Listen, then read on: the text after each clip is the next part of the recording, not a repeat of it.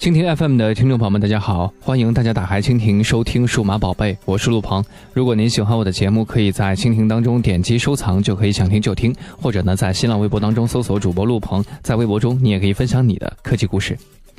其实要说到苹果在中国最大的对手是谁，那么毫无疑问的，绝对是中国的华为。苹果曾经在中国呢是可以横着走，没有把任何的国产手机放在眼里，iPhone 的单款销量居然也就超过了一亿部。iPhone 六虽然不在中国首发，也创造了最高的销售记录。曾经的华为呢是低端机，是运营商制定机的一个对象，山寨和粗糙是国人对华为手机的印象。但随着时间的推移，苹果 iPhone 反而创新是越来越少，而华为却越来越多的创新，在中国的市场也就越来越多，越来越如鱼得水。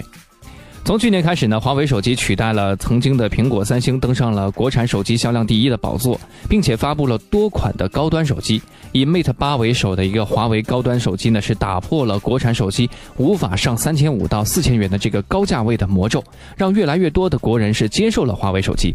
但我们同样也要去看清啊，虽然华为在中国称霸，但是在国外呢，确实还是和苹果有一定的差距。首先在技术上，今年的 iPhone 七虽然不被人看好，但却依然是来势汹汹，甚至有业内人士说明，iPhone 七 Plus 的双摄像头技术呢，要比华为 P 九的领先五年。当然，这个我们要拭目以待才能知道。而苹果呢，还是不罢休。今年就在刚刚库克来华中国宣传 iPhone 七的时候呢，宣布加大在华投资，计划二零一六年底前在中国设立亚太地区第一家独立运营的一个研发中心，积极参与中国互联网加行动和中国智能制造，并与中国触屏玻璃制造商全面展开合作，要在二零一八年在中国打造以苹果为首的全面的配件业务。